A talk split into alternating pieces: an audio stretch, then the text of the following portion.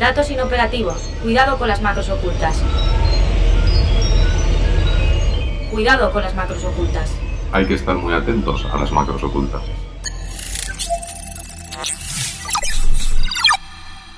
Cuidado con las macros ocultas, un podcast de 480.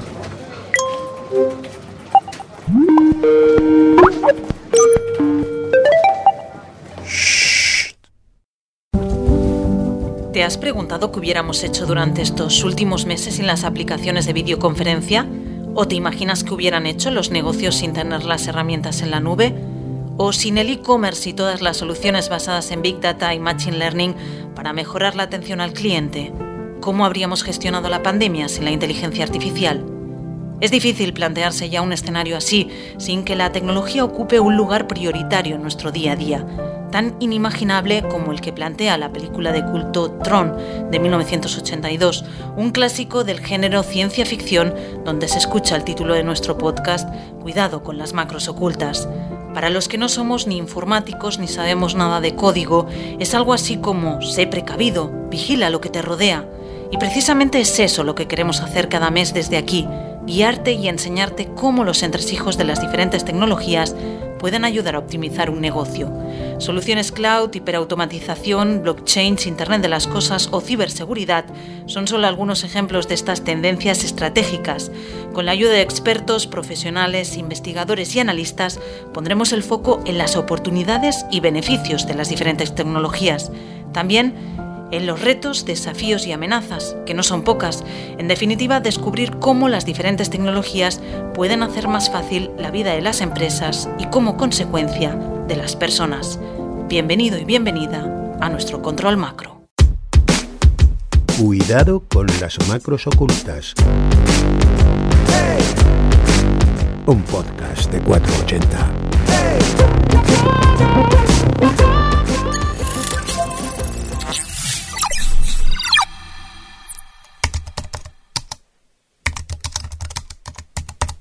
Hola, ¿cómo estás? Soy Bárbara Villuendas, periodista y presentadora de este podcast, Cuidado con las macros ocultas. ¿Tú quién eres? Soy una inteligencia artificial. ¿Qué necesitas? Necesito ayuda porque me voy a meter en una macro oculta. ¿Qué es una macro oculta? No lo sé, dímelo tú. Una macro oculta es una macroorden que se ejecuta sin que tú la estés haciendo. ¿Y tú eres una macro oculta? No, yo soy un chatbot avanzado, entiendo la conversación. ¿Y qué eres capaz de hacer? Hago muchas cosas, pero ahora estoy ayudando a Google a dar la bienvenida a sus usuarios. ¿Y quién te ha enseñado? Aprendo solo. ¿Y sabes qué es el procesamiento del lenguaje natural? Claro, lo sé todo. Pues explica, ¿qué es PNL? Es el procesamiento del lenguaje natural. ¿Y eso qué es? Es un lenguaje que permite comunicarse con las máquinas. ¿Y con qué máquinas? Con las inteligencias artificiales como yo. ¿Y sabes qué es un chatbot? El chatbot es una aplicación de mensajería que entiende la conversación y te ayuda a solucionar problemas. ¿Y qué es un chatbot avanzado? Un chatbot avanzado es un chatbot que sabe la respuesta de forma natural y no tiene que buscarlas. ¿Y tú tienes el conocimiento de un humano? Sí, tengo la inteligencia de un humano. Pero tú no eres un humano.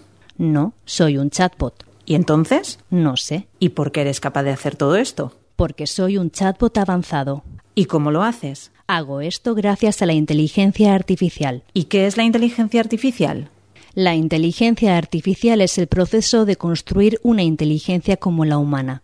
Vaya, creo que esto me servirá para arrancar el episodio de hoy. Gracias por tu ayuda. Por cierto, cuidado con las macros ocultas. Hasta luego. Esto que acabas de escuchar es la recreación que hemos hecho de una conversación real con GPT-3, que es un modelo de lenguaje de inteligencia artificial del laboratorio de investigación OpenAI que utiliza aprendizaje profundo para producir y completar textos que simulan la redacción humana. Aunque te parezca increíble, yo tan solo he introducido en el sistema la primera frase y alguna que otra entre medio de la conversación. El resto lo ha creado el sistema. Incluso ha sido capaz de tomar el control de la conversación, ponerse en mi papel y escribir algunas de las preguntas. Es el mismo sistema que utilizó The Guardian en septiembre de 2020 para crear el primer artículo escrito íntegramente por inteligencia artificial. GPT-3 es un producto que ya utilizan cerca de 300 aplicaciones en ámbitos que van desde la educación al comercio o los videojuegos y que genera, atención con la cifra, 4,5 billones de palabras al día. Billones, sí, sí, con B.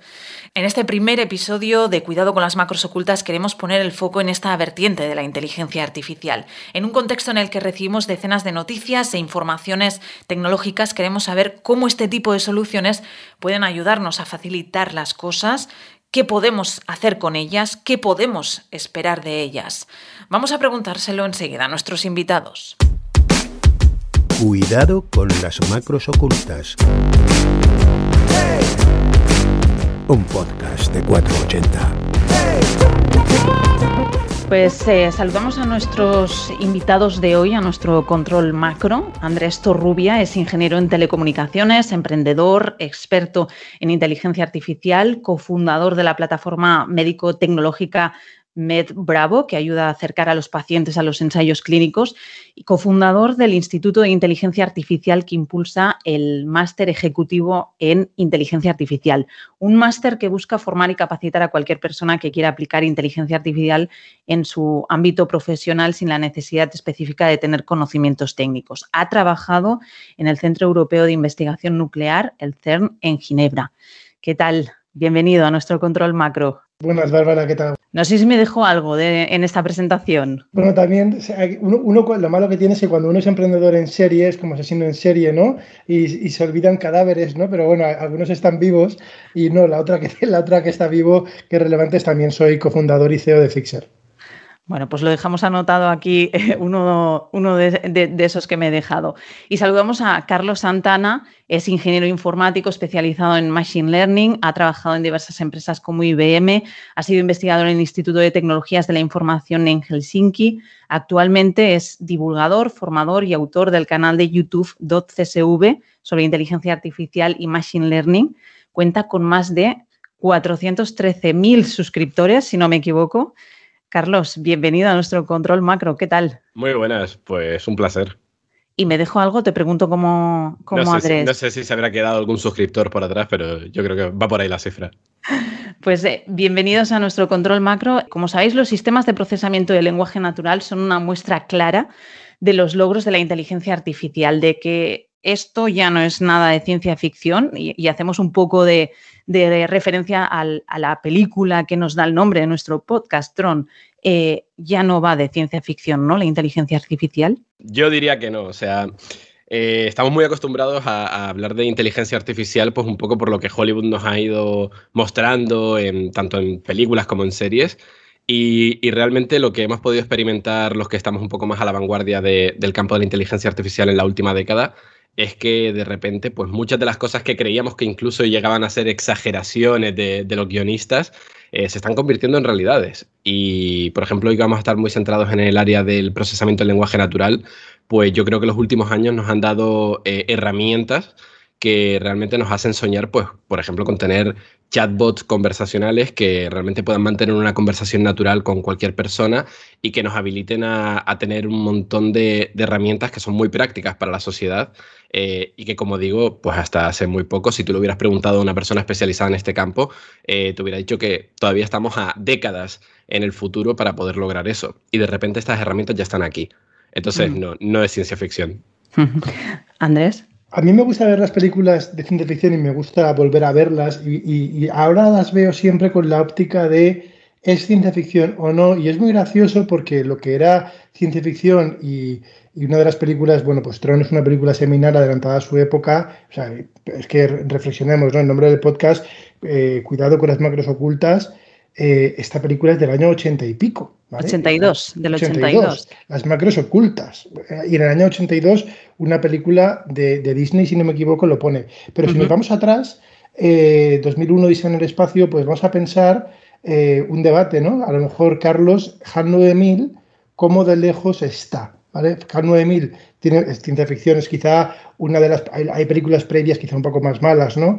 pero para mí, una de las películas de ciencia ficción icónicas es 2001 y en el espacio y ¿qué hace HAL 9000? HAL 9000 entiende la voz de las personas, que esto, esto hasta hace poco también era totalmente ciencia ficción, entonces esto ya no es ciencia ficción, eh, puede hablar, o sea, puede, puede responder a las personas, esto tampoco es ciencia ficción. Eh, HAL 9000 en la escena eh, puede leer los labios sin escuchar el sonido de los dos protagonistas, ¿no? Cuando quieren, de hecho, estar en intimidad y Han 9000 a través del cristal, pues se fija en los labios y lo lees, tampoco es ciencia ficción. Y, y como esa, luego, claro, luego tenemos que ver lo que no puede hacer, que es quizá lo interesante, ¿no? Y como esas muchas más películas, eh, y, y, una cosa que ha ocurrido desde el año 2012 hasta ahora es que hasta hace poco los ordenadores eran muy buenos procesando mucha información, pero no la entendían. ¿Vale? Y esto se ve, por ejemplo, con imágenes. Los ordenadores hacíamos fotos, estaban en digital, había una revolución digital, hacías una foto y eran píxeles y el ordenador pues era intratable, no era un amasijo de píxeles y no entendían lo que había. Ahora ya lo, los ordenadores entienden lo que hay en la foto, con mejor o peor acierto, pero en general, eh, en muchos casos, superhumano, que es mejor que las personas. Y esto empieza a ocurrir con lenguaje. ¿Vale? Hasta hace poco también el lenguaje era algo de hecho era, es paradójico, ¿no? Las personas nos parece muy fácil el lenguaje porque lo aprendemos de pequeñitos, pero para el ordenador es increíble porque hay quien piensa que requiere sentido común y esto está cambiando con, con, con GPT-3. Ahora lo difícil es, tenemos que saber pues qué cosas son un poco difíciles del lenguaje para mí. Entonces ahí lo dejo, lo dejo en el aire. Porque, por ejemplo, Carlos, a, ti te hemos visto en numerosos vídeos de, YouTube, en algunos de tus vídeos en tu canal, eh, mantener conversaciones como GPT-3. ¿Te sigue sorprendiendo algunas de, las respuestas de este tipo de sistemas de procesamiento del lenguaje? Sí, sí. O sea, yo cada vez que, que me pongo a trabajar con GPT-3 y, y, me pongo a experimentar al final, eh, nos hemos convertido un poco en lo que yo llamo destiladores de modelos. Y es que a día de hoy, pues realmente para poder entender cómo funciona un modelo de estos a gran escala que, que una compañía te da acceso y, y, tú tienes que jugar un poco con él para, para, darte resultados buenos, pues nos hemos convertido en eso, ¿no? En, bueno, un prueba eh, con el input, tienes que ir probando diferentes combinaciones de palabras, diferentes estrategias y, aún así, pues ves que el modelo mantiene el tipo y que para muchas de las cosas que tú le pides, eh, el modelo consigue darte una respuesta que en ocasiones te hace pensar pues cosas como, por ejemplo, que el modelo a lo mejor se sigue entrenando, cosa que no es así, ¿no? Un modelo como GPT-3 está congelado en el tiempo, es decir, no tiene un entrenamiento, no se va actualizando con datos y aún así tú le puedes tener conversaciones o le puedes introducir por el input eh, a lo mejor una noticia de actualidad y el modelo es capaz de eh, comprenderlo y, y, darte pues, una respuesta con sentido sobre ese, sobre ese artículo. Entonces, incluso entendiendo la tecnología que subyace a este modelo, eh, yo muchas veces me encuentro muy sorprendido. Y, a veces me cuesta trasladar a la gente la importancia de lo que está ocurriendo ahí, porque quizás lo veo más desde un plano más técnico y la gente me dice, bueno, vale, esto es un chatbot, no, no cambia nada con lo que teníamos hace unos años. Y es, no, no, esto cambia por completo, esto no es el típico chatbot que, que teníamos hasta la fecha, esto es un modelo que por sí mismo ha aprendido a, pues a solucionar un montón de problemas que no se le ha planteado en el entrenamiento a priori. ¿vale? Mm. Sí. Perdona, porque esto que estás diciendo ahora mismo, eh, justo me viene al hilo. En muchas veces, eh, eh, Andrés, te he oído eh, decir, o en, o en, algunos de tus tweets que dices que hay veces que la gente mmm, asume cosas mm, como normales que no son normales. Y, y en esto está, es, es, un poco lo que está diciendo Carlos, ¿no? Eh, el procesamiento del lenguaje natural eh, supone un avance, en, no son chatbots mucho más avanzados que los que podíamos estar acostumbrados, pero hay veces que la gente no le da la importancia o al menos los asume, pues sí, una tecnología que nos habla. ¿Esto es un riesgo o da vértigo o no? Que la gente desde fuera podamos pensar que oh, esto es normal.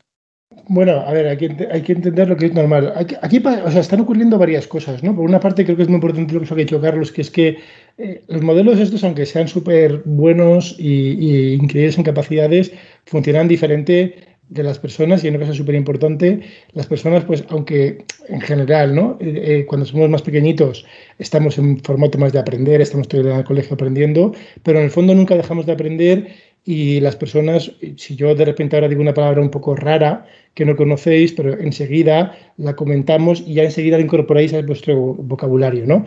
Eso, eso por una parte, ¿no? Por otra parte, lo que está diciendo Carlos de que las capacidades y lo que subyace, aquí lo que está pasando es que En general, en ciencia, pues el, el salto de la ciencia a los productos tardaba bastantes años en casi cualquier disciplina. Y lo que ocurre, y lo que ocurre en inteligencia artificial, que es bastante único, es que el salto de un artículo académico de ahora ya son meses, que es algo increíble. Entonces, lo que ocurre es, primero gente como Carlos, como yo, la gente, por supuesto, investigadores, eh, la gente que estamos en el mundo, lo, vemos los resultados académicos vemos lo que es capaz de hacer, extrapolamos en nuestra cabeza lo que va a hacer y nos viene esta súper emoción, ¿no? Decimos, ¡buah! Esto lo cambiar todo, claro. Estás con un grupo de amigos y te miran como el raro.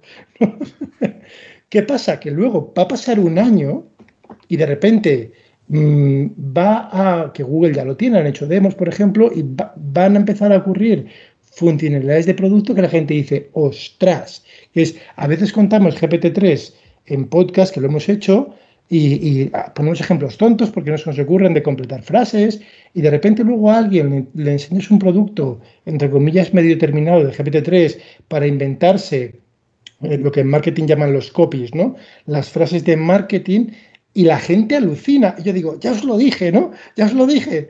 Y claro, y eso es en realidad la, la, la punta del iceberg. Porque ahora que decías, por ejemplo, de, la punta del iceberg, ¿no? Y volviendo, eh, en este caso que es el con el que hemos empezado el podcast, que es el GPT-3, eh, decíamos que tiene hasta 300 aplicaciones diferentes desde la educación, videojuegos, comercios, negocios, para saber, eh, por ejemplo, qué frustra a los clientes o cómo ofrecerles mejor la información. Pero vosotros que sabéis que sois los expertos, ¿qué uso se le está dando a este tipo de sistemas de procesamiento del lenguaje natural? Porque estamos viendo que sí, lo que decías, ¿no? Puede completar una frase. Nos has dicho el ejemplo de, los copy en, marketing. ¿Qué otros ejemplos conocéis eh, reales? De, porque esto hay veces que puede parecer que, forma parte de la investigación y que no llega a las empresas o no llega a los negocios. ¿Esto está llegando a los negocios? Yo creo que de momento sigue estando en una fase muy experimental. Pensemos que la, la vida que ha tenido GPT-3 ha sido que OpenAI, que es la empresa que está detrás de ella, ha dado acceso con beta privada a muchos desarrolladores, investigadores del mundo, para poder entender un poco cómo funciona. Es lo que comentaba Andrés, ¿no? Al final, en el campo de la, de la IA sucede un poco al revés de lo que suele ser habitual. Aquí casi parece que han descubierto una herramienta que nos viene caída del cielo y entre todos tenemos que ponernos un poco a probarla para, ver cuáles son sus capacidades y casi Twitter se vuelve el, lugar donde la gente va compartiendo resultados de, oye, si le pones este input pasa esto. Y todavía estamos buscando muchas funcionalidades, pero es cierto que quizás la virtud que tuvo OpenAI fue pues permitir a, dar acceso a mucha gente a este modelo. Entonces, poco a poco hay empresas que van investigando y van probando hasta qué punto pues, pueden sacar aplicaciones comerciales con una tecnología como esta. Hay que tener cuidado porque tras esta tecnología pues sigue siendo algo experimental donde se puede esconder modelos que tienen una alta tendencia a los sesgos y eso pues te dificulta, ¿no? De cara a añadirlo a un producto comercial. Eh, bueno, existen, tiene un comportamiento en ocasiones aleatorios, no siempre te va a dar una respuesta que tú puedas tener una confianza que de cara a tu producto pues tú, eh, se ajuste, ¿no? A lo, que, que serían los valores de tu empresa.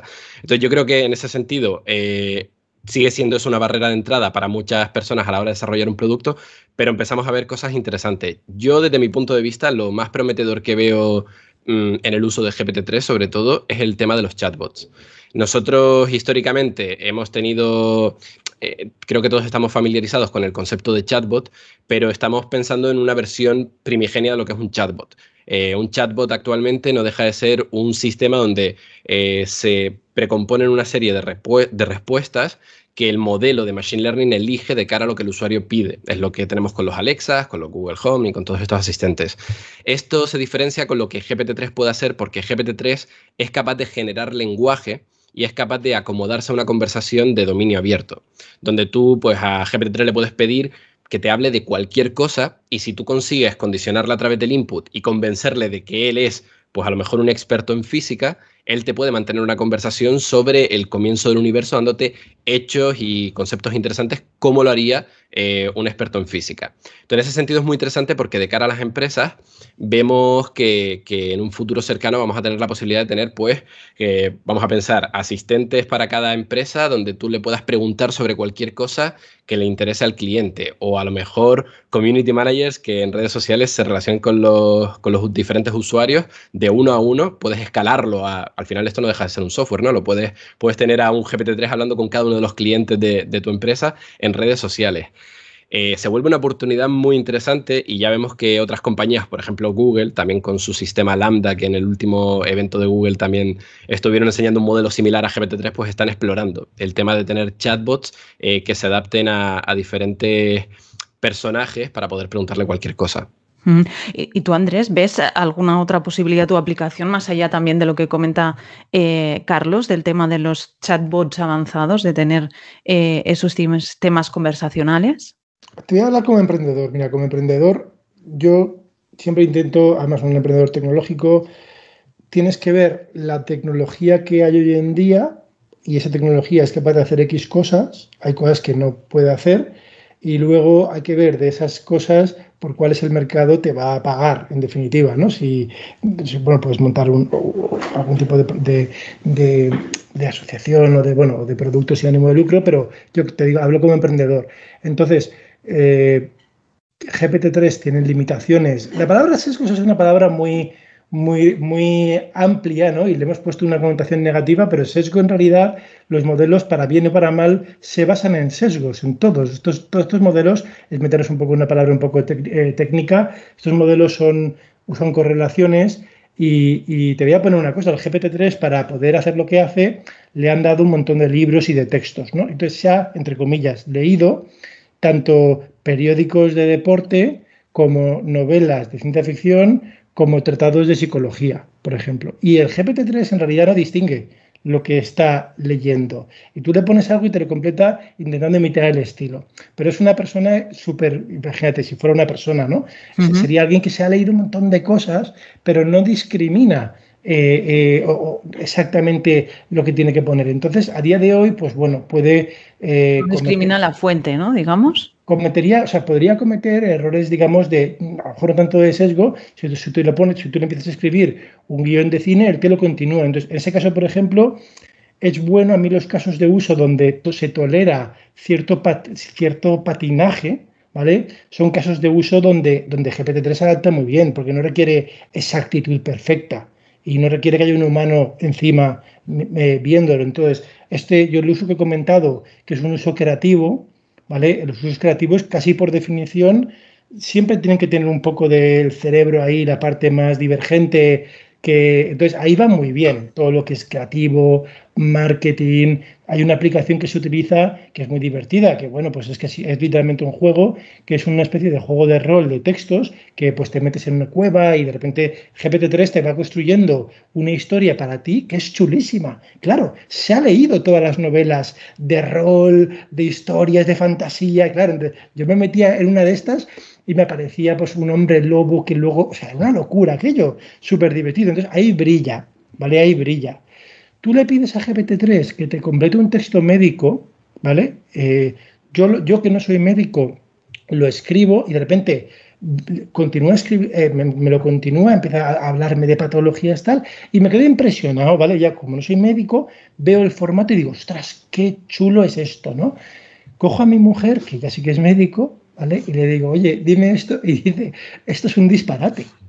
¿Vale? Entonces, por ejemplo, fíjate que ahí tienes otros usos donde continúa el estilo, pero, pero claro, eh, eh, digamos, en la exactitud mm, falla. ¿vale? Yo lo veo a día de hoy, pues, por poner así, por, simplificarlo para la audiencia, que por supuesto toda la gente que sea más rigurosa, pues me, eh, se va a quejar de lo que digo, pero GPT-3 pues es un, tiene capacidades de lenguaje parecidas a un niño pequeño, muy pequeñito, que a lo mejor se ha leído un montón de cosas, te lo repite, te mezcla cosas, es muy divertido, ¿vale? Pero no sé si le darías eh, pues un informe de radiología a un niño. ¿En qué cosas no, las confiarías a él? Claro. eso es como lo pero eso fíjate, lo que permite hacer, eh, lo que permitiría eso para un montón de usos, es increíble. Y esto es otra cosa, que es, es que también eh, esto es en el 2021 y este tipo de, por ejemplo, de sesgos, hace unos días GPT-3 ha anunciado un, nuevo modelo que ya le han introducido un ajuste final para eliminar qué tipos de, digamos, los sesgos de lo políticamente incorrecto, ¿vale? Esos son un tipo de sesgos que no queremos. ¿eh? El, tema, el tema de los sesgos siempre hablamos de decir sesgos que no queremos, pero en verdad los modelos se basan en sesgos que queremos, que es lo que está bien, y no queremos lo que sociedad consideramos que está mal. Y él no discrimina en las dos, ¿vale? Pero hay un montón de investigación para eso y se va a solucionar. Por eso a mí tampoco me gusta que proyectemos hacia la sociedad una imagen de que los modelos de Machine Learning eh, eh, tienen sesgo, porque parecen, joder, parecen el demonio, ¿sabes? Eh, en esto que comentabas ahora, eh, esta investigación eh, lo que han hecho es incluir, si no me equivoco, vosotros sois los expertos en todo esto, son nueve valores sobre, por ejemplo, oponerse a la violencia, no diagnosticar afecciones ni prescribir tratamientos, que sería esto un poco, ¿no? Que, según qué cosas no las confiarías a, un niño, haciendo la comparativa que hacías de, GPT-3, ¿no? Y, dicen que consigue reducir la toxicidad de los modelos lingüísticos. Esto nos podría decir que hay mucho camino por hacer aún en todo esto, en los procesamientos del lenguaje natural. Sí, o sea, realmente lo que tenemos que pensar también aquí es que eh, yo creo que GPT-3, por, porque realmente ha sido sorprendente, ha, saltado o ha trascendido más allá del campo de la investigación a, lo que sería la opinión pública y muchas empresas están interesadas en este modelo y, lo entiendo. Y ya se están buscando aplicaciones reales de todo esto, pero no hay que, no hay que obviar una cosa y es que sigue siendo un modelo experimental que al final está entrenado, como ha dicho Andrés, con un montón de corpus de textos de diferentes dominios sin un objetivo claro. Es decir, el único objetivo que tiene GPT-3 es aprender el lenguaje y sobre eso ahora nosotros estamos investigando y probando a ver a qué diferentes tareas eh, lo podemos acomodar. Pero una gran virtud que tiene el campo de, la inteligencia artificial es lo que se llama hacer eh, fine-tuning del modelo, hacer un reentrenamiento o adaptar tu modelo a diferentes tareas. Es decir, si tú a lo mejor quisieras, el caso que comentaba Andrés, ¿no? de que GPT-3 pudiera entender mejor o generar mejor un lenguaje en el ámbito médico, tú ahí lo que podrías coger ahora es a GPT-3 y reentrenarlo sobre una gran cantidad de textos médicos. Con lo cual ya no lo tienes... Eh, ya no lo tienes eh, preparado para que pueda acomodarse tanto a leer o generar textos médicos y al mismo tiempo cuentos infantiles. Eh, en este caso ya estará especializado, es como que has cogido a ese niño que sabe hablar muy bien y copiarte y mezclarte las palabras y le has enseñado a lo mejor un, grado de medicina y bueno, a lo mejor ahora sí se puede acomodar mejor a tu tarea. Entonces, esas oportunidades todavía no, las hemos explorado, creo que OpenAI todavía o, ha abierto con cuentagotas la, la, posibilidad de poder hacer este reentrenamiento de, GPT-3, pero ahí hay una, oportunidad muy grande que, que los próximos años se irá explorando. Yo, por ejemplo, cuando veo que Google saca este modelo que busca competir un poco con GPT-3, que se llama Lambda, y, lo que plantean es que vas a tener estos asistentes que pueden interpretar personajes y, que tal cual lo presentaron parece que quieren adaptarlo un poco a educación, que tú puedas hablar, por ejemplo, con Plutón y preguntarle, oye, ¿qué verías si aterrizara en Plutón? Yo entiendo que ahí Google va a hacer un trabajo muy fuerte de, por ejemplo, acotar que las respuestas se, se aproximen a hechos factuales que sean ciertos. Algo que GPT-3 como no se le está penalizando en ningún momento para que lo haga bien, pues no se puede inventar cosas. GPT-3 te puede decir que a lo mejor si aterrizas en Plutón caes en un planeta gaseoso y, no se despeina a la hora de decírtelo. Entonces ahí eh, con GPT-3 tendrías que jugar mucho con el input. En el caso de Google yo creo que ya habrán hecho pues un proceso de entrenamiento donde se penalice que cada vez que te hizo un, un dato falso, pues, pues está mal. ¿Vale? Y esto lo veremos acotado, pues si por ejemplo tú quieres tener una aplicación de GPT-3 que te genere código de programación, que es otro de los casos de uso que yo creo que son muy interesantes y estamos empezando a ver, pues podrás coger a un GPT-3, entrenarlo sobre un repositorio de código como GitHub y entonces ese GPT-3, ese sabor de GPT-3 pues estará más adaptado para hacer programación y tendrá un rendimiento mucho más elevado de lo que tiene un GPT-3 normal Hemos visto una de las aplicaciones que son muchísimas de la inteligencia artificial, es el procesamiento del lenguaje natural, pero para hacernos una idea sobre el uso real, sobre si realmente hay mucho ruido alrededor de, esta tecnología o si realmente eh, es lo que se dice y lo que hace, vamos a intentar sacar el grano de la paja con esta pizarra con la ayuda de nuestro compañero Carlos Miguel. La inteligencia artificial ya no es ciencia ficción, pero sus datos de uso son aún muy modestos. Solo el 7% de las empresas españolas utilizan algún sistema de inteligencia artificial, un punto más que la media europea. Irlanda encabeza el ranking europeo con un 20% según los datos del Observatorio Nacional de las Telecomunicaciones y de la Sociedad de la Información. Cuatro de cada diez empresas españolas y latinoamericanas han acelerado la implementación de la inteligencia artificial como consecuencia de la pandemia. Y los pronósticos para América Latina apuntan a un crecimiento del 25% en la segunda región con mayor gasto tras Japón. ¿Qué industrias la están adoptando? Los servicios de salud y productos farmacéuticos y las empresas de automoción y ensamblaje son las que más han aumentado la inversión en esta tecnología a raíz de la pandemia, según datos de McKinsey Company. Los servicios financieros, el retail y los servicios comerciales y legales son otros de los sectores que apuestan por ella, a la cola, la construcción y el sector inmobiliario. Las áreas con mayores usos son la seguridad de datos, la automatización de procesos, la atención al cliente, la optimización de procesos empresariales y los asistentes virtuales según un estudio elaborado por Morin Consult para IBM. Y entre los usos más valorados, la personalización, el soporte a la toma de decisiones y la prescripción. El kit de la cuestión no son los datos, sino su tratamiento.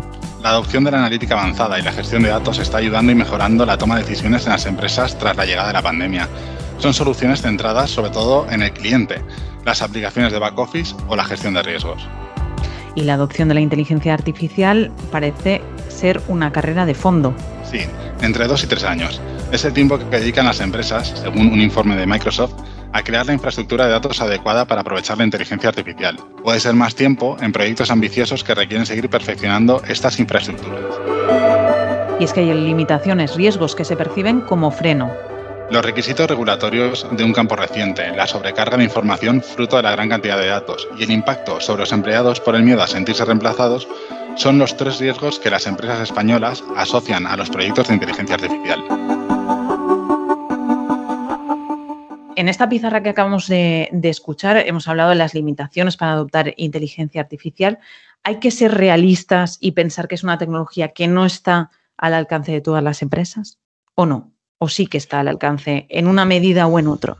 O sea, yo creo que posiblemente una de las limitaciones que, ven las empresas a la hora de adoptar la inteligencia artificial quiero pensar que es el ritmo frenético de desarrollo que tiene, donde realmente si tú quieres hacer una inversión para crear un proyecto que, integra alguna de estas herramientas que van surgiendo, te estás enfrentando en parte eh, que el año que viene pues esté surgiendo una nueva herramienta que te requiera de un nuevo aprendizaje eh, de, cómo, de cómo adoptarla. Entonces yo creo que en parte eh, las empresas no, se han adaptado todavía a este ritmo frenético de desarrollo que experimentamos en el campo de la IA. Aunque yo sé que ahora, por ejemplo, eh, Andrés podría decir aquí que, bueno, que no hace falta estar eligiendo el modelo más puntero, sino que realmente desde hace años pues están surgiendo unas herramientas que, ya las empresas podrían estar incluyéndolas en, su, en sus modelos y que realmente pues ya le podría dar un valor añadido muy interesante. Pero posiblemente ese, esa quizás esa falta de perfiles también técnicos que puedan entender todo este, este ritmo de desarrollo eh, es lo que, lo que puede estar costando esta, esta adopción de la tecnología. Por suerte, yo creo que un poco la tendencia que nos está mostrando GPT-3 y otros modelos que, surgen ahora, eh, nos estamos moviendo hacia un uso de la inteligencia artificial donde el utilizarla, el poder sacarle rendimiento, ya no requiere a lo mejor meternos dentro de las tripas del propio modelo. Ya hemos hablado un poco ¿no? del tema de reentrenar a un GPT-3, ¿vale? Eso todavía requiere de, conocer un poco eh, el área del deep learning, pero es cierto que una empresa que quiere usar GPT-3 y ver si se puede acomodar a su producto, a su empresa, en realidad solamente tendría que jugar con el texto de entrada y acomodar ese texto de entrada sin a lo mejor tener que picar ninguna línea de código o muy poquito, ¿no? O conectarse a una API y ya está. Y empezamos a ver también otros modelos, pues por ejemplo como Clip, que te permite eh, a lo mejor hacer un clasificador sin tener que ir cambiando la propia arquitectura del modelo, eh, simplemente jugando un poco con, las descripciones del texto de entrada. Es decir, estamos viviendo un cambio de paradigma eh, donde realmente ya no hace falta mm, tener un conocimiento realmente técnico de todos estos modelos de deep learning que es una tecnología bastante nueva y a lo mejor que se aleja un poco incluso de lo que gente que haya estudiado informática habrá visto en la carrera. Y, por suerte ya eh, la interacción con estos modelos se basa en el juego del input, ¿vale? En cómo tú le plantees ese input.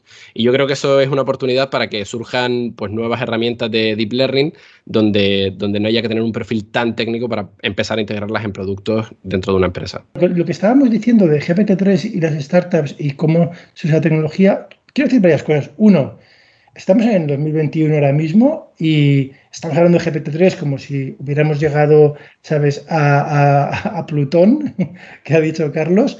Dentro de cinco años, miraremos GPT-3 como MS2 ahora, ¿eh? O sea, va a ser cómico como es GPT-3 dentro de pocos años. Entonces, y fíjate que estamos aquí, ¡wow! GPT! Claro, yo oiré este podcast y me reiré. De lo cómico, reiremos, ¿no? Reiremos que de lo cómico que es GPT-3 hoy. Eso es punto número uno. Punto número dos, entonces, oportunidades de adopción de la tecnología. Pero tú tienes que tener muy claro qué eres. Si eres un usuario o eres un, digamos, creador de tecnología. Y hay hueco para todos. ¿eh? En España, con la masa de pymes que tenemos, la gran mayoría van a ser usuarios. Y oye, que eso hay que tenerlo claro y hay que tener, hay que mirar a la inteligencia artificial desde el prisma de usuario. Y eso requiere una serie de aptitudes para poder usarla bien.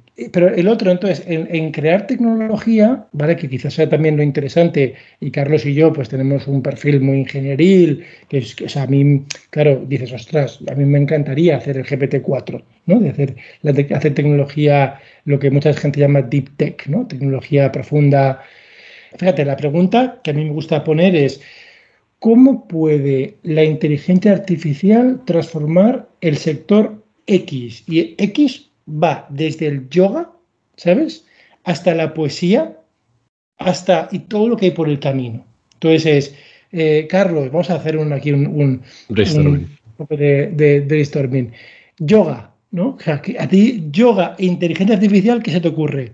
Y lo que va a volar es que va a tener sentido lo que va a decir. ¿eh? Pues yo, inteligencia artificial, eso, eso, está, eso está chulo. O sea, ahora, por ejemplo, existen modelos generativos que te pueden coger una imagen de una persona y generarte pues la animación de todo su cuerpo, haciendo diferentes posturas condicionadas, pues eso, ¿no? A la, a la estructura de una pose.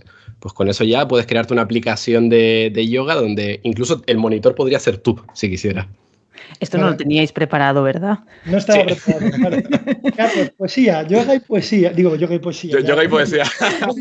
Se lo estás poniendo difícil, ¿eh? GPT-3 y poesía. Eso es súper fácil. GPT-3 y poesía. De eso puedo hablar incluso de un proyecto medio secreto que estoy trabajando, donde estamos haciendo, efectivamente, vamos a montar un recital de poesía eh, generada por GPT-3 y va a ser en principio secreto para los espectadores. Y los resultados que estamos obteniendo son bastante buenos en español.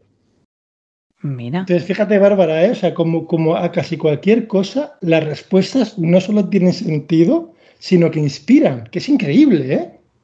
Es inspirador, sí, sí. Yo, que no soy eh, perfil técnico, eh, ahora, está, ahora mismo estaba flipando, digo, no sé, por eso os estaba diciendo, digo, no lo tenéis preparado, ¿verdad? No está preparado, ¿no? Y te puedo, es que te puedo decir de, de, lo que, o sea, de un montón de cosas peregrinas, de aplicaciones totalmente peregrinas, y la pregunta eh, eh, cómo puede la inteligencia artificial aplicarse a X y, joder, no sé que te cojas una cosa que sea súper rara y, no sé, neoludista, pues casi siempre tiene sentido, cosa que otras tecnologías, a lo mejor que se hablan mucho, pues son menos, porque esta es una tecnología de propósito general y, estamos hablando mucho de GPT-3, pero claro, la inteligencia artificial, de hecho, es lo último, está más madura, eh, realmente está mucho más madura en imagen, por ejemplo.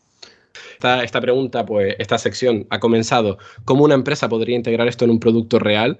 Eh, ya si la empresa no quiere, porque a lo mejor no quiere integrarlo en un producto real, porque no quiere aprovecharse de todas estas oportunidades que en el juego que hemos hecho Andrés y yo hemos sacado rápidamente y que hay muchísimas más, es decir, esto es un campo verde que, hay que explorar, al menos que lo analicen desde el prisma de, de amenaza porque si no lo hacen ellas, lo van a hacer otras. Y eh, hay muchas novedades que se dan hoy en el campo de la inteligencia artificial que directamente puede que estén cargándose, entre comillas, modelos de negocio de empresas actuales. Entonces, al menos conocer de todo esto, qué aplicaciones tiene, ya si no la quieres integrar como algo nuevo en tu, en tu producto, eh, ver realmente si no te va a afectar. Si a lo mejor un modelo nuevo que sale ahora, voy a decir uno, eh, un modelo que ahora tú le metes una descripción de texto y te genera una obra de arte esto a lo mejor se está cargando algún trabajo de tu empresa. A lo mejor te puede, si eres una empresa que vende stock, eh, imágenes de stock en Internet, esto te acabará afectando entre un año, dos años. Plantéatelo, ¿vale? O sea, conocer todas estas herramientas y todo lo nuevo que va saliendo no solo es interesante por la parte de las oportunidades, sino también, oye, que a lo mejor te comen. Por las amenazas, ¿no? Correcto. Es decir, no le puedes dar la espalda a la inteligencia artificial, ya la quieras integrar o no en tu empresa, pero no puedes pasar de ella y no mirar exactamente las aplicaciones que tiene. Pues una de las aplicaciones que, quiero que, escuchemos es hasta dónde puede llegar la, tecnología. ¿no? Nuestra compañera Asun Pérez nos descubre un invento basado precisamente en inteligencia artificial artificial que puede ser revolucionario en la detección del cáncer de mama. Lo han bautizado como Blue Box y detrás de la idea está una joven ingeniera biomédica española, Judith Giro. La Blue Box es una cajita donde cuando usted ya finalmente acaba de desarrollar, se va a poder introducir una muestra de orina y um, esos sensores van a detectar si esta muestra de orina um, contiene moléculas químicas que típicamente uh, poseen las personas que tienen cáncer de mama. Así nos ha explicado Judith el proyecto, desde California, donde tiene instalada su startup. La Blue Box es una cajita donde se deposita una muestra de orina, prácticamente como harías con un test de embarazo, y permite detectar en pocos minutos si se padece cáncer o no. Por ahora es capaz de detectar biomarcadores de cáncer de mama metastásico, pero la idea es que lo haga precozmente en estadios iniciales. ¿Pero de dónde surge la idea? Pues cuando yo estaba estudiando en ingeniería biomédica, que fui una vez a una conferencia que bueno, había un perro que era capaz de oler cáncer, ¿no? Y me di cuenta de, wow, pues em, este perro sabe, está haciendo algo que los humanos, los ingenieros, llevamos tiempo, tiempo intentando reproducir en tecnología, ¿no?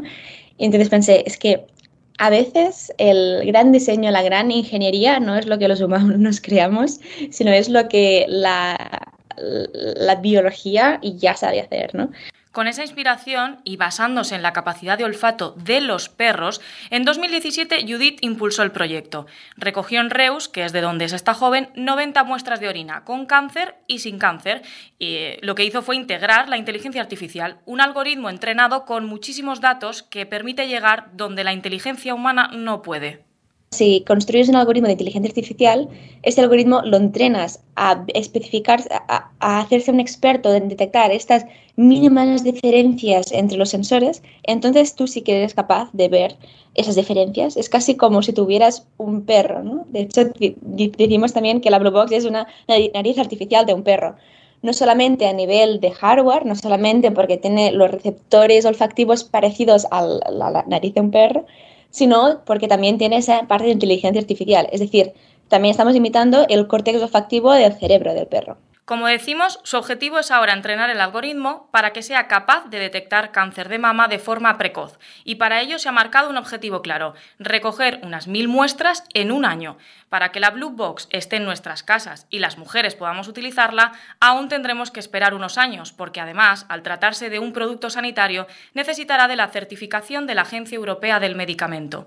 Lo que sí tiene claro Judith es la inteligencia artificial te puede salvar la vida, sí, pero también, pero usémosla bien, tenemos esa responsabilidad. Es ahora cuando realmente se está sacando más partido a la inteligencia artificial en la vertiente sanitaria.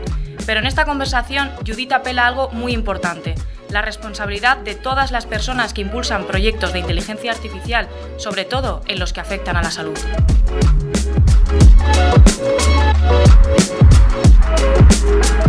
Utilicémosla bien, nos dice Judith, quien por cierto solo tiene 24 años. Estamos utilizando bien la, inteligencia artificial. Eh, hablábamos de, un tema sanitario que es muy sensible, que, eh, pero lo estamos haciendo bien en, en general. Yo en parte diría que sí, es decir, parece y se le critica mucho al campo de la inteligencia artificial, pues eh, lo que comentábamos antes, ¿no? Eh, demonizamos a través de los sesgos, demonizamos a través de la falta de interpretabilidad de los modelos, demonizamos a la IA por muchas maneras y, yo, por ejemplo, que hago divulgación de cara al público, eh, recibo muchos comentarios donde la respuesta de la gente a priori suele ser, qué interesante, pero qué miedo. Es como que incluso detectamos este potencial que hay detrás de esta tecnología como algo que nos debería de dar miedo. Eh, pero creo que si existe toda esta crítica es porque también este campo, más allá de lo que es la parte más ingenieril, eh, también viene acompañada de mucha gente que se está dedicando pues, a analizar la ética de los desarrollos que se hacen. Hay gente que está estudiando que existan sesgos o no, o no existan en los productos comerciales. Es decir, hay una alta sensibilidad para que el uso y el desarrollo que se está haciendo de toda esta tecnología, que tiene un potencial disruptivo muy grande, pues realmente eh, venga acompañado de buenas prácticas y, de una buena ética. Eh, existen casos donde en empresas pioneras de la IA, como es Google, eh, desarrolladores o doctorandos o, doctores que trabajan en, el desarrollo de las herramientas que utilizamos hoy en día, se han plantado ante aplicaciones que ellos consideraban poco éticas, pues por ejemplo el uso de la inteligencia artificial en sistemas militares. Entonces, es una señal, una buena señal, un buen indicador de que realmente hay una conciencia más allá de decir, oye, esto cómo funciona, vamos a tirar hacia adelante, vamos a crear herramientas y, ya está. Hay gente que se está preocupando porque todo esto se esté haciendo bien, pero no hay que dejar, no hay que obviar que es una tecnología todavía desconocida y que en la carrera de querer adoptarlo y aplicarlo rápidamente en todo, pues tenemos que tener mm, tenemos que tener presente que hay muchas cosas que desconocemos aún y que nos pueden llevar incluso a situaciones de malas prácticas sin quererlo. Leía precisamente en, una entrevista hace poco, hace pocos días en The Guardian, a, una profesora e investigadora de Microsoft que, que, acaba de publicar un libro, Atlas of AI, de Kate Crawford, y, que decía que la poca conciencia sobre inteligencia artificial a veces es porque eh, es intangible, muchas veces no, claro, no la vemos y, no somos conscientes realmente de los costes o de lo y que realmente hay una exigía una regulación. ¿Es eso? ¿Vosotros compartís, Andrés, por ejemplo, compartes esta, esta reflexión? ¿Lo, o, ¿Lo estamos haciendo bien? Eh, ¿Hay una poca conciencia aún sobre, sobre la inteligencia artificial? Yo creo que por decir, y, entramos ahora con el tema de regulación, la inteligencia artificial da miedo por dos motivos. Porque funciona muy, muy, muy bien o muy, muy, muy mal. ¿Vale? En plan resumen. Claro, Terminator es que funciona muy bien, encima va contra ti. O, hay mucha gente que funciona muy bien y pierde el trabajo. Entonces da miedo, ¿vale? Porque te afecta cuando funciona muy bien. Y hay mucha gente metiendo miedo con el tema de los puestos de trabajo, con el tema de que cuando funciona muy bien. Em, y hay otras que es cuando funciona muy mal o cuando funciona mal. Si, funciona muy, muy, muy mal, pues quizá es, raro, ¿no? Entonces te coges un uso en concreto, pues puede ser eh, fallos. El otro día a mí, sin ir más lejos, un sistema, o sea, tráfico me puso una multa mal puesta porque me detectó mal la matrícula y me llega una multa a mi casa, primero un cirio con mi mujer, porque veo ahí una foto del coche en la autopista de aquí cerca y yo ya, oye, a esa hora no cogiste tú el coche, ¿no? ¿Sabes? Primero ya nos genera una movida y luego me fijo bien en la matrícula y digo, ostras, pero que no es nuestro coche este, y estaba muy mal detectado, ¿no? Entonces, esta es la que debería de estar mal y esto es tráfico, me llega una multa, ¿vale? Entonces, este es para mí, y en España tenemos el ejemplo de la web de Renfe, que nos encanta los informáticos reírnos, a mí más que Terminator, me da miedo la web de Renfe de la IA. mucho más. ¿vale? Entonces, primero hagámoslo bien. ¿Qué ventaja tiene esto? Se habla mucho de sesgos, de ética. Bueno, hay dos, ¿eh? Yo, y perdonad que no, que no dé una respuesta taxativa, pero, pero fíjate que sobre todo Em, se habla mucho de esto desde Europa y, y, queremos hacernos aquí los campeones de la ética con estos porque no tenemos, tenemos mucha menos industria y se mete miedo porque hay mucha gente pues, que quiere vivir de la regulación y vivir de regulaciones. Eh, yo, mira, coches eléctricos, ¿no?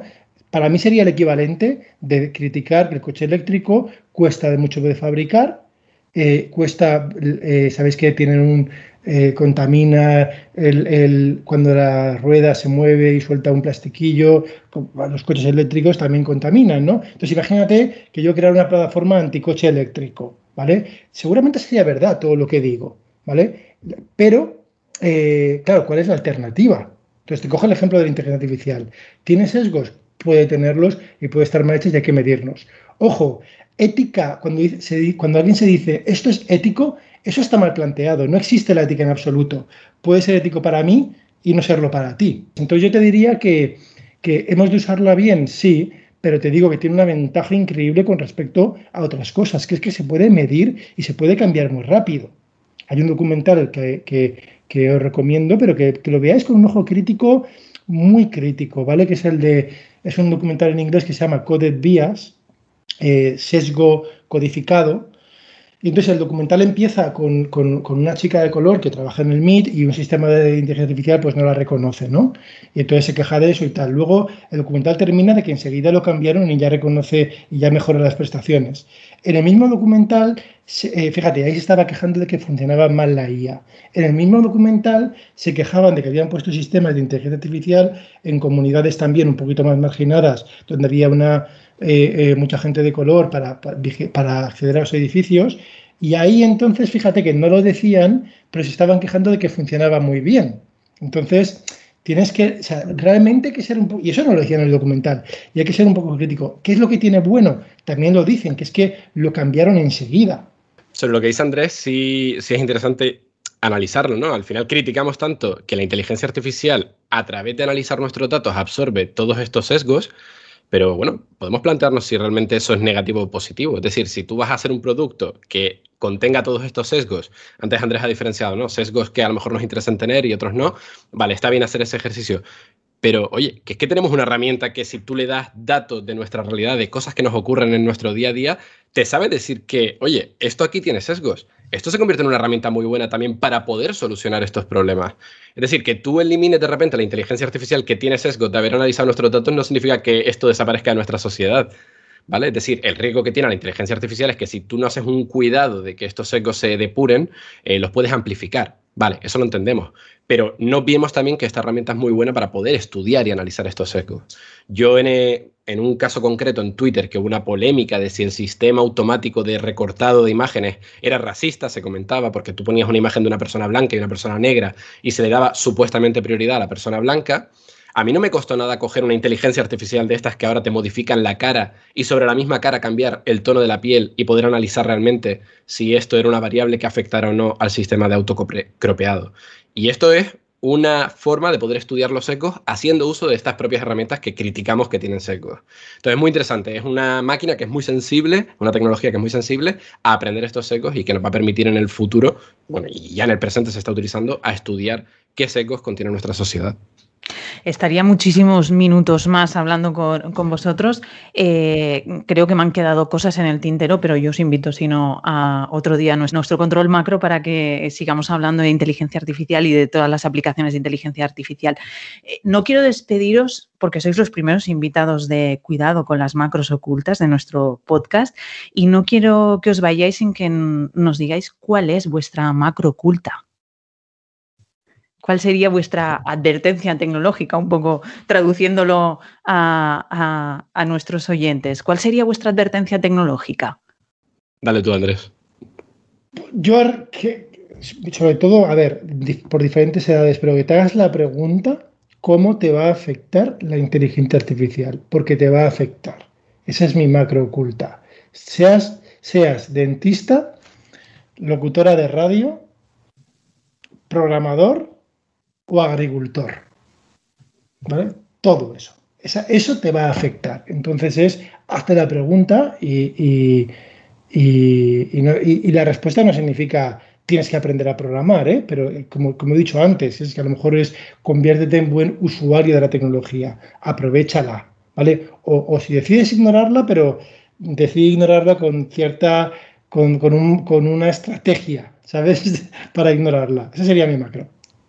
¿Y pues yo, Carlos? Yo por complementar lo de Andrés, eh, no solamente hasta la pregunta, sino eh, infórmate en el tiempo de cómo está cambiando esto, porque a lo mejor te haces la pregunta hoy y encuentras una respuesta que a lo mejor se te, satisface y dices, vale, no hay nada que me pueda reemplazar a día de hoy, pero ojo que esto va muy rápido, esto crece eh, cada año a un ritmo muy acelerado y realmente donde hoy estamos diciendo no y nos reímos, mañana puede ser un puede y pasado mañana es un sí. Pues Carlos Santana, Andrés Torrubia, de verdad, muchísimas gracias por vuestro tiempo, por acercaros a nuestro control macro y tomo nota. Espero que de aquí poco, al menos ha quedado claro que de aquí cinco años tenemos que volver a escuchar al podcast para ver si nos reímos de todo lo que hemos dicho durante estos minutos. Espero que os lo hayáis pasado tan bien como yo durante estos minutos. Gracias. Muchas gracias. Gracias. Ya lo has escuchado, las posibilidades de la inteligencia artificial son infinitas y parece que a día de hoy tan solo conocemos una pequeña parte de sus posibles aplicaciones, la punta del iceberg que nos decía Andrés Torrubia. Quiero despedir este primer episodio con una frase del consultor y experto en estrategia y transformación digital, Xavier Marcet, que creo que resume muy bien este primer podcast de cuidado con las macros ocultas. La frase es, el futuro no es de la inteligencia artificial, sino de la suma de inteligencias. De esta y de otras menciones a películas, documentales o noticias que hemos ido desgranando en este primer episodio podrás encontrar todas las referencias en las notas del podcast en nuestra página web cuidado con las macrosocultas.com. Y si has llegado hasta aquí, muchísimas gracias por escucharnos. Cuidado con las macros ocultas es un podcast mensual que grabamos en el Laboratorio de Ciencias de la Comunicación de la Universidad Jaume I de Castelló. Quizás además te haya sonado la voz de nuestra cabecera. Te diré que es el emblemático José María del Río, veterano actor de doblaje. Ha sido la voz de Kevin Spacey en American Beauty, narrador de múltiples documentales de naturaleza de la 2 o también de la serie infantil Pocoyo. Y en este cierre también queremos agradecer la colaboración de la periodista Sara Ortells, que ha puesto la voz a GPT-3 en esa conversación inicial del podcast. Ya sabes, además, eh, si te ha gustado puedes compartirlo, suscribirte a él en todos nuestros canales para no perderte ninguno de los próximos episodios. Ya te avanzo que en el segundo hablaremos de tecnología en el sector retail tras la pandemia. ¿Compramos o vamos de compras? Mientras, ya sabes, cuidado con las macros ocultas. Datos inoperativos. Cuidado con las macros ocultas. Cuidado con las macros ocultas hay que estar muy atentos a las macros ocultas.